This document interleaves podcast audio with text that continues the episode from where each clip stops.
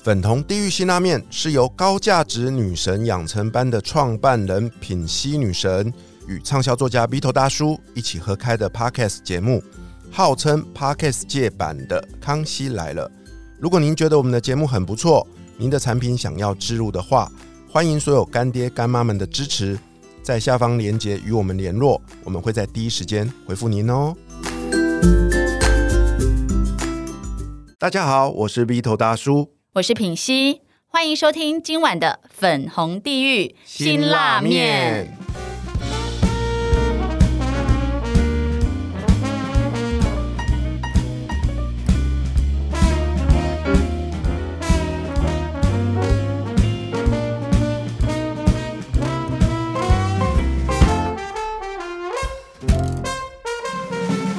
今晚邀请来陪我们吃这碗辛辣面的来宾是谁呢？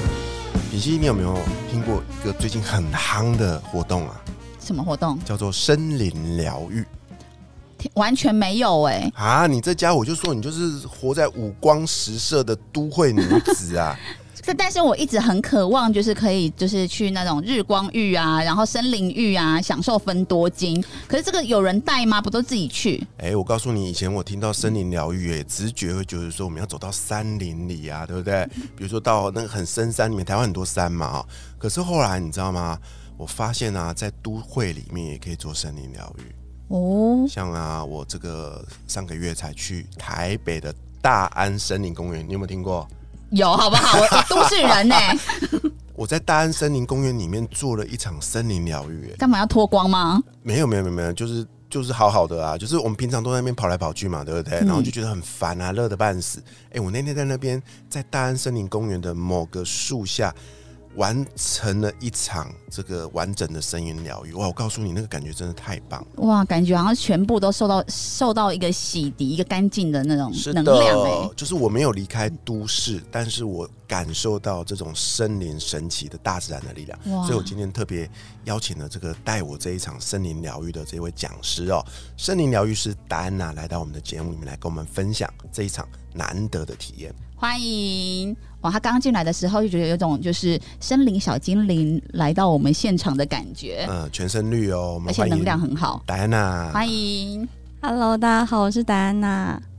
戴安娜跟我们介绍一下自己好不好？嗯，我现在是美国 AFT 认证的森林疗愈师，然后自己有一个个人平台叫做寻旅，然后主要是关注身心灵的内容这样子。嗯，哎、我很好奇耶，就是所以在美国有这样的森林疗愈师的一份工作吗？还需要认证吗？他这个认证有需要做到哪些才能够就是得到这个认可？它其实是美国一个机构，然后他们它其实不是一份工作，它比较像是一个你上完他们的课，呃，完整的培训之后，他会给你一个认证，就是嗯 certificate 这样子。那我很好奇，就是当你在考这，这是需要考试的吗？还是需要就是有一个培训就好了？对，我们会先上半年的线上课程，哦对，然后像我的同学都是国外，都是住在国外，我那一期台湾就只有我一个人这样子，对，所以你英文你英文很好是不是？呃，堪用堪用，因为的确是全部都是英文的课他，讲森林啊，就讲一些好像很少会听到的那些单字，应该是有点困难。那我很好奇，就是你的嗯本来的工作，嗯当你在做森林疗愈师之前，你是做什么的？为什么你会对森林情有独钟？然后要带领大家身心灵，我可以理解，因为很多都是在做身心灵，但是你是锁定森林呢、是什么样的一个机缘，然后让你去考这个呃去培训？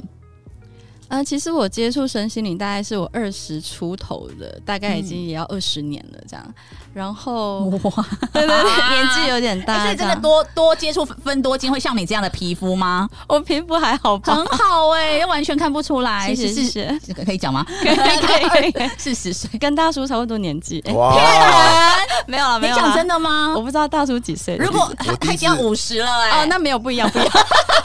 我第一次我第一次出去旅行碰到他的时候，我就觉得哇，来个正妹，就很想把你在旅行遇到他，是啊。哎、你旅行也可以遇到那个阿嬷，也可以遇到森林疗愈师，你你的范围 range 很广哎、你的旅行都会遇到好多很特别的人。对啊，然后那我就觉得哇，这个妹好正哦、然后她那天又欸穿的很清你凉，到底是哪一场旅哪一场旅游啊？哎，反正我就没事，孤家寡人就到处玩啊。嗯。你也知道，就会碰到很多这个老天派来安排的使者。啊、嗯那我觉得嗯。戴安娜就是带着一种自然的能量，对是个很特别、很特别的人。嗯，对啊，然后也也没什么多想，就是认识朋友。可是没想到后来，哎、他就给了我一个讯息，说他要来办一场在台北大安森林公园办一场森林疗愈。那我就想说，嗯，好朋友都开口了，我就去支持一下。天哪，一体验之下，这个惊为天人，你知道吗？好，那我想先听他讲，嗯就是你二十岁的时候大概接触到身心灵。哦，对，刚对才还没讲完。对啊，你的工，你你本来就是我工作，然后接触身，为什么会接触身心灵？其实我二十岁那时候是当空服员，哦，对这真是太太不公平了啦！这世界好，然后可是我实际上去做了之后，我就发现我好像不是很适适合这份工作，这样。对，因为空服员他需要比较大的弹性，因为如果你的班表变了，你整个生活都会跟着改变。对，没错。然后我就觉得，哎、我自己好像需要有一定的秩序，我会比较安全感，嗯这样。所以就在这样子的一些内心冲突当中，然后我就离开了空服员这个呃这人人个工作。称羡的做了工作，多久啊？对，其实我做很短，我那时候大概才做半年吧。嗯哼嗯，就是因为像刚刚品熙说人人称羡，所以那时候我就对我自己的价值产生怀疑，嗯就会觉得说，哎、为什么人家可以做，我都不能做？所以那时候其实情绪有陷入低潮，然后也有去看医生啊。就是那时候我就开始接触身心灵，看了一些书这样子。然后后来去念了研究所，念了艺术相关的研究所，然后就进入画廊去工作，然后做行销公关，后来又转战饭店业这样。最后，最后我还是听从了内心的召唤，就是自己做了一个网站，然后写身心灵相关的东西。那为什么会最后最后好像会选择一个森林？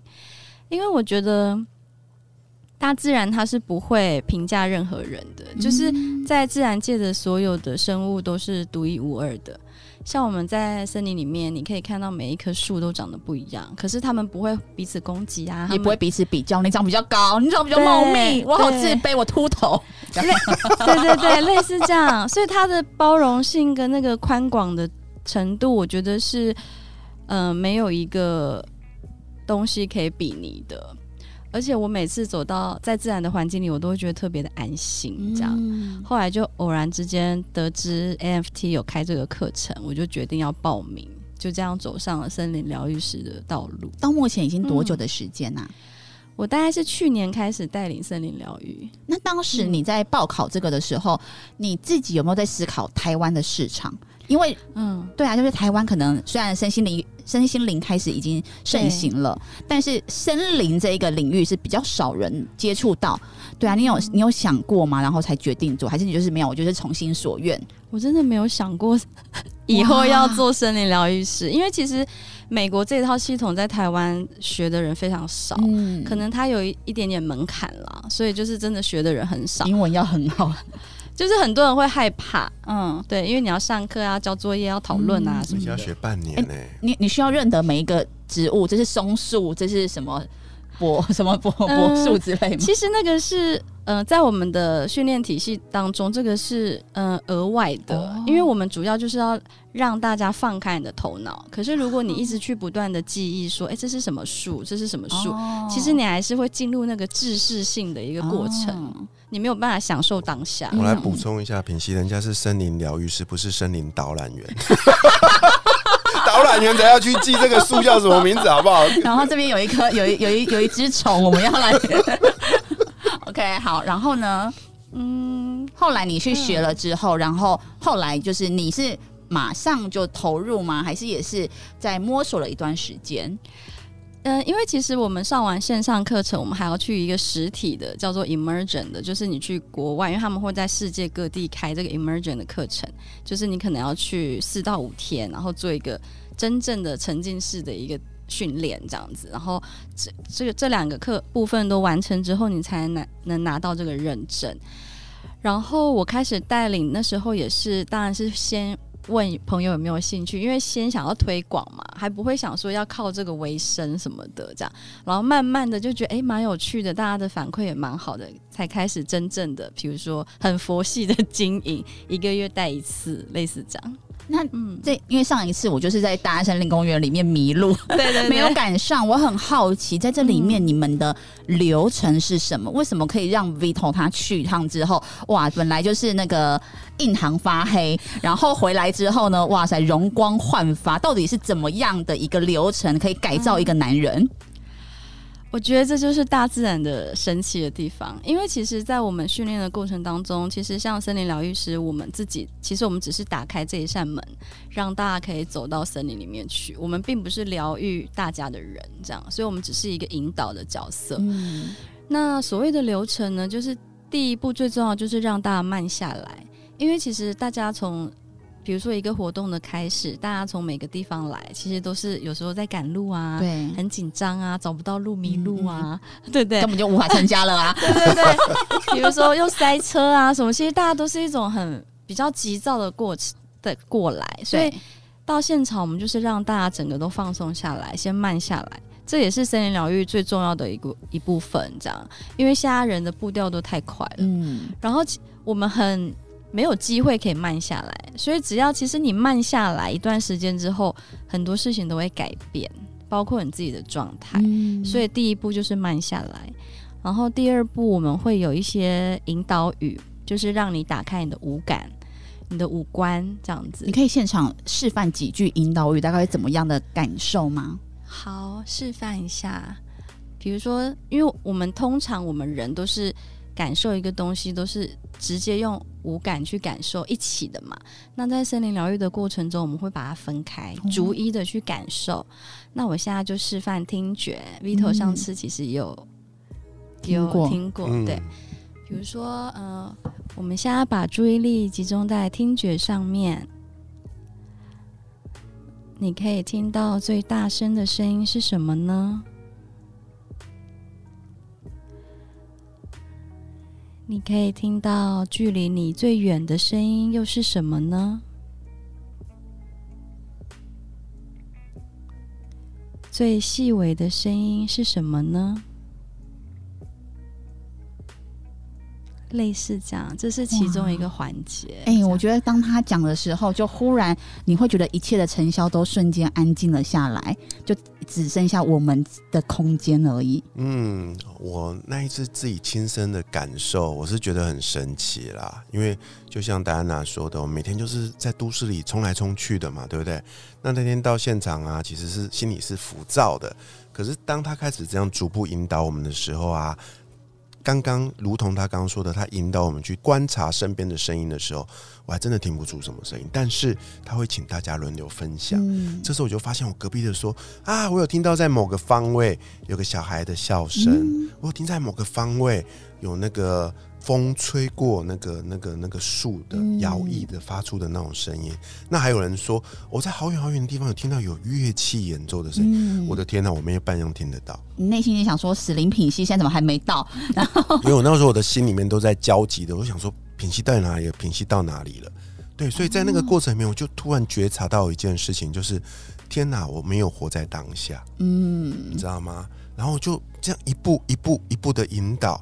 没有多久之后，我整个人都沉浸在那个当下。真的，他非常沉浸，都完全不回我讯息了。对，从在那过程之后，我就决定把手机丢到旁边。我就想说，他妈的去死啊！你找不到就算了。真的，我想说，我看起来很投入，我不回我讯息。嗯，对，我觉得那是一个很神奇的体验哦。那我得说，还好我今年年初有去过那个内关。嗯。因为如果没有那个内观，我要一下进到这边，我觉得对我来讲会是有点难度的。因为你就是一直一直不是看电脑，就是看手机啊，大量的讯息一直在到你脑袋里。对，那那那在那个过程中，我就因为内观也过了半年了嘛，我就突然想到，对啊，这感觉就是就是活在当下，专注啊，我就决定把手机往旁边一丢。然后我心里面就想说，老天啊，保佑品息可以找到吧。然后我就到结束之后我都还没到。对，那我很就是呃带带大家这个五感之后，然后接下来会进入到什么流程？嗯，接下来就是我们会有一些邀请，所谓的邀请就是有一点像是小活动，嗯然后也是会由我这边发出邀请，然后大家用自己舒服的方式去跟自然做互动，这样子。嗯，比如说怎么样？像 Vito 那时候是怎么做互动？呃，打滚吗？好啊，我来分享我的哦。我那天做了一个这辈子第一次做的事情，嗯，就是赤着脚在踩在那个草地跟泥土上走路。哇，我好惊讶哦！你这辈子第我一次，这辈子第一次，因为我我是个都市长大的小孩小孩子嘛，对，那从小就我不知道，我心里面就有一个信念，就是地上脏脏的。嗯另外一个就是地上会有很多的，比如说什么玻璃呀、嗯那种就是会弄嗯弄伤你的东西。所以我从小到大，我告诉你，我从来都不敢不穿鞋子走路。嗯然后尤其是每次看到人家就是那小朋友赤脚跑步，有没有？我就觉得哇，好神奇哦。可是那一天呢，就在这个大安森林公园里面，我们我们坐在的是那个不是大安森林公园里面也有那种走路的柏油路，可是旁边都是有种树的那个泥土，有没有？还有那个草皮。那天呢、我一开始我也不知道我要做什么，然后邀请我们大家去跟大自然互动，我就看到身边的这些同伴们，他们就开始啊，有人就开始走来走去的，然后靠都没有人有穿鞋子，然后我那时候惊了一下，你知道吗？后来我就想说，算了，我这辈子第一次，我试试看吧。嗯我就我就我还发抖着把那个自己的袜子脱掉，你是怕你的味道散漫污染整个森林吧？没有没有，我是真的，臭我是真的很害怕，然后我就把它脱掉，然后就我还记得我踏出第一步的时候，我好好好抖、哦，然后踩下去的时候，我就发现那个地上怎么湿湿湿湿黏黏的，你知道吗？然后我那时候第一次察觉到，原来那个土壤是湿润的，嗯，土壤是湿润的，然后那个树叶啊是会有不同的触感的，因为地上很多那个像我不会讲它小草还是小叶，就是你会发现有的是干干的，有的是湿湿的，有的是硬硬的，有的是软软的。哦，我的天哪，我就差的半死哎、对啊，对对我来说那是我我第一次的体验。哦，就是跟森林发生关系嘛，不一样的关系。对，嗯，然后还有呢，接下来还有什么流程？嗯、我们通常会看时间，然后会有嗯比如说两到三个邀请，因为其实在美国这套系统当中，它的分享也是一个很重要的环节，嗯就是每一个邀请的后面，我们就会有分享时间。那为什么说分享是一个很重要的环节？因为我们要练习倾听，因为我们现在大家都一直讲话，希望别人可以听我们，可是我们很少认真的听别人讲话，所以我们我们在森林疗愈的过程中，就会有一个麦克风，嗯。有可能是一个很可爱的树枝等等这样。那当分享环节就是麦克风在某一个学员身上的时候，就只有他可以说话，嗯。然后其他学员就是练习倾听这样。嗯，一个形式上的啦，不是真的麦克风。对对嗯，我觉得很棒啊，嗯。因为反正这就是一个小团体吧，也不会说五六十人之类的嘛，对不对对。对啊，所以就是应该本来就大家听得到的声音，可是我就是让那个麦克风是一个森森林的某一个，呃，算是元素，然后把它拿。你刚刚是不是想说看林品熙要讲什么？然后那时候在体验到一半的时候，我第一个想到的就是你。虽然那时候你还没到，我一方面还是我就好希望你赶快来、哦，嗯，因为我就一个直觉，第一个就是你一定很爱我这一个内对，没错，第二个就是我想到了女神班的这些朋友，女生，我觉得大家一定爱死了。我跟你说，他讲的完全没错，因为我刚听到你第一次生平就是，嗯、没有穿鞋子踩在草地上。我之前就是在去年的时候我办了一个两天一夜的在苗栗的露营区，对，然后那时候呢，我就找手碟的老师，然后在晚上的时候，然后在那边弹手碟，然后我就是要大，我那时候想象的画面，就大家把鞋子脱掉，然后呢在那边踩着草地，然后闭着眼睛，随便你要跳什么舞都可以。对，然后那一天下雨，但是我仍然要就是冒有有微雨，然后大地面其实是湿的，但是我仍然要求大家就做这件事情。后来大家的反馈非常的好，就他们觉得说哇，我好自由自在，我挣开了很多的束缚，然后我是真的是可以很享受跟大自然连接的这一种感觉。对，所以说哇，森林疗愈师那时候他跟我讲的时候，就觉得哇，超棒的。嗯，而且那天又下雨哦，所以我觉得那能量应该更强哦。嗯，就是我觉得他们本来就一开始也是会害怕，就觉得下雨，品心你疯了吗？还要我们这样脱鞋子什么的，哦，好期待哦！一堆女生都脱鞋子呢？看到他的内衣内裤，哇塞，下次要叫我去。这种更想要是不是？对，所以那时候就觉得哇塞，好棒哦！只是我就想说，因为像我是可以完全懂为什么要做这件事情的人，嗯对，那你通常像比较没有在接触身心灵或者是森林疗愈，他比较不懂的人，你通常是怎么样去推广，或让他们觉得啊，我好想试试看？其实我觉得我现在还没有找到一种很有效的推广方式，就是比较佛系的在经营这样。因为森林疗愈的确对台湾人来说是比较新的一个名词。那因为就像刚刚 Vito 说的，因为台湾现在有自己的一个认证方式哦，有了对林业署嘛，嗯嗯林业署还是一个，可是我觉得不太一样，出发点不太一样啦。对，林业署是为了推广，我觉得也是有点鼓励大家走入山林呐、对哦对对，跟那种真的身心灵的那一种去享受体验，其实是还是有一点落差林业署。才不会叫你好好的把鞋子脱掉，在那边跟跟草地接触，他只会说往前走，往前走。他跟你收门票啊，然后沿路贩卖饼干和 和水这样子，雨衣。所以因为他们有这个认证，然后也有第一批的嗯、台湾的森林疗愈师。哦，所以这个词才在最近比较多人知道，这样对。那你自己会想要考台湾的森林疗愈师吗？我现在还没有很认真的想过，我是有上去看了一下他们的嗯内容大纲，然后有一些上过的朋友跟我分享大概上课的模式，这样、嗯嗯可能暂时目前还不会。嗯，我觉得他其实是真的是，我觉得比较像是交给老天，就有缘人就会来到我的这一个嗯环境里面。对对对。对，我觉得这个也算是很好的，就是它就顺流嘛，比较不是有太多的商业手法或呃强，因为像像刚刚他就说我邀请你，对不对？嗯对像我的课程，我说我要求你，完全不一样的，能量还是我。也要来，我要求你。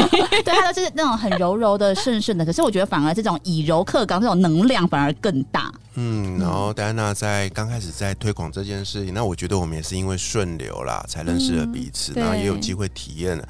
所以今天这期特别邀请你来分享哦。那戴安娜最近有在做一件事，叫做森林疗愈的一百零一种可能的气化嘛，对不对？现在大家都在讲数字，是不是？嗯分手的九十九个理由，然后森林疗愈的一百零一种可能，那我要来一个什么一百种？对啊，你你是爱的九十九招哦，哈。哦，我 会哦，好好好所以我想邀请戴安娜跟大家说明一下，哎、你是怎样希望各领域有兴趣的朋友们一起加入这个企划呢？你的想象是怎么样的？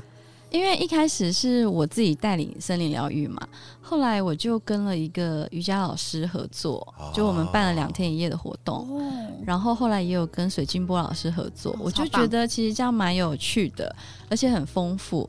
然后我也很喜欢带两天一夜的活动，就像刚刚品溪说的，因为你在那个场域你可以沉浸比较久，而且时间拉长，大家其实更放松。对，有很多可能性会发生，这样，所以诶，我就突然想到，那其实身心灵或者是身心灵之外，也有很多单位，或许我们可以一起合作，让森林疗愈更多人知道对，或许是办展览呐、等等的，就是有很多可能性这样，所以才有这个企划。可是也是很佛系的在进 在进行哎、当中。我那我可以给你一个很棒的建议，好 啊就是亲子的森林疗愈。好好好 因，为你知道吗？赚小孩的钱就连爸妈钱一起赚，好伤人哦！真的啊，就是真的是。我觉得小孩子就是从小就要去培养，像我们是长大了，然后要有一个机会，或者是觉得哇，我好像真的已经变麻木了，然后才可能要冲遇到一些冲击啊，或什么哦，好了，我受够一切了，我要挣脱世俗，我才有机会去跟森林做连接。可是我觉得这件事情，它本来就应该是我们人类本来就跟大自然共处，它应该是从小就应该要开始去接触。去产生连接的一个方式，所以我觉得亲子的它是一个可以做的路。对，其实亲子这个我们在上课的时候，我们其实有跟老师讨论过这样，嗯因为孩子就是小孩，他们本身是很有呃那个那接收天线，对对对他们是很敏感的，所以如所以其实他们有时候在接触自然的过程当中，他们不太需要引导，，对，他们知道他们应该怎么做，你知道吗？嗯他们很厉害，对，对，所以这也是为什么就是我们现在目前还是 focus 在大人的，因为大人比较多框架。我们比较常常被束缚。我来帮你办一场，我好因为我我小孩就四岁五岁，我们都有家长就是家长群，对，然后就是每次家长都会开始揪啊什么的，对就可以对对。你可以尝试一场。有四岁跟五岁，看起来年轻，对，所以就是我觉得这这个真的很好，因为像我就是想让我的小孩就是多接触大自然，然后因为像我自己，我小时候可能都在读书，然后很少玩，所以变成是怎么样，我连玩都不会，我到长大我根本不懂不懂得怎么去玩，对，所以我觉得这应该是你知道我健康一句话，他说小嗯、大人的快乐需要学习，但小孩的快乐不用。对，但是他们真的本能。像品熙的老公啊，就很喜欢露营嘛，哦对不对？那露营就会在大自然露营了。嗯。我觉得这时候然后我都躲在特斯拉里面，对，然后这时候 如你看就已经到这个这个这个地步了，我都已经在大自然了，那我无法享受哎、然后我就在特斯拉里面看听歌看电影，这时候如果结合戴安娜这个森林疗愈，嗯。我觉得可以替这个呃户外的这个回忆留下更好的一个。对，对啊，嗯，所以呢，如果你听到这期节目，就代表你有缘哦。真的也欢迎你哦，能够透过本期节目的这个介绍里面呢，来联系戴安娜，来共同参与这个森林疗愈的一百零一种可能气化。嗯相信啊，透过这种联名合作的方式，可以让更多的人，也包含你自己，亲自的体验森林疗愈的美好。嗯再次谢谢戴安娜。谢谢，下一集呢，我们将继续邀请到戴安娜来介绍更多关于她的创业，也就是巡旅的这个故事哦。我是鼻头大叔我，是品心女神，粉红地狱辛辣面，我们下期见，拜拜